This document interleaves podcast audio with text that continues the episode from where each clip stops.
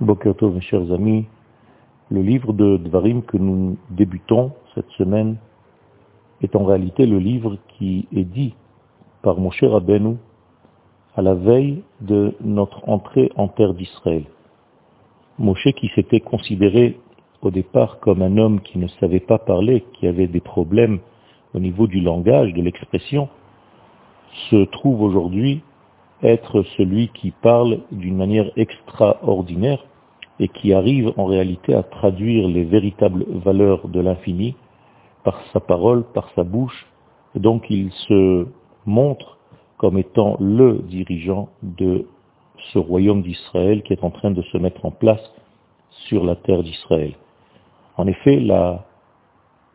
spécificité de ce livre de Devarim, c'est que la Torah ne reste pas dans son ciel immense, elle touche d'une manière extrêmement précise tous les recoins de l'existence, de la création, et au niveau de tous les temps, et au niveau de tous les espaces, et au niveau de toute la géographie d'une manière générale, comme je viens de le dire, mais en même temps de l'idée qui traverse l'univers tout entier, l'idée divine qui doit se déployer et se révéler dans l'existence de la création.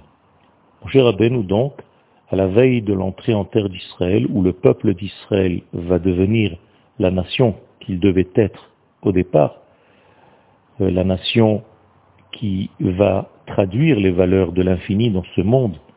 en tant que royaume d'Israël sur la terre d'Israël,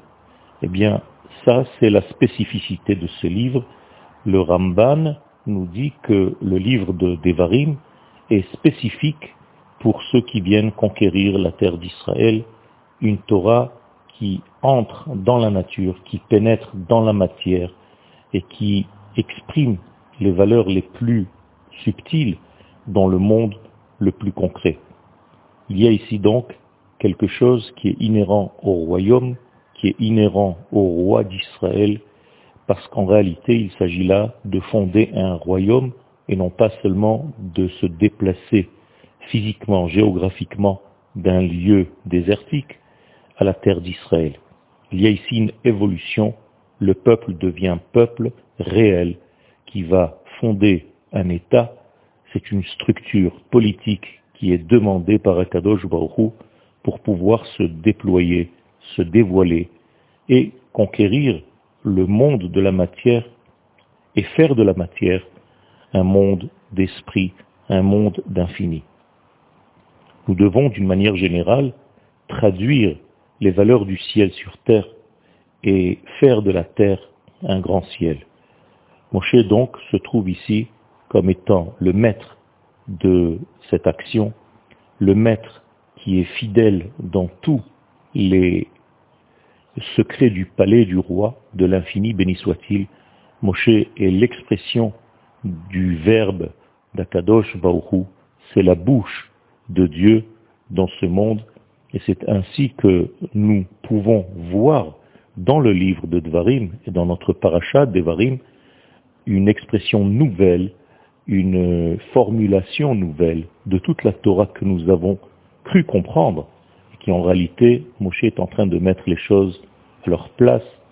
Les véritables histoires sont racontées ici avec un recul, avec une vision que nous n'avions pas dans les livres précédents, parce que Moshe entre dans les détails et nous explique exactement comment les choses se sont passées derrière, dans les coulisses, ce qui n'a pas été dit clairement dans les quatre livres précédents est dit maintenant d'une manière très claire par Moshe Rabbeinu, celui qui a le mieux compris le message du divin. Nous devons donc étudier, approfondir ce livre d'une manière exceptionnelle, puisqu'il est le livre qui explique exactement ce que la Torah veut nous dire, ce qu'Akadosh Baruch a comme message à nous passer.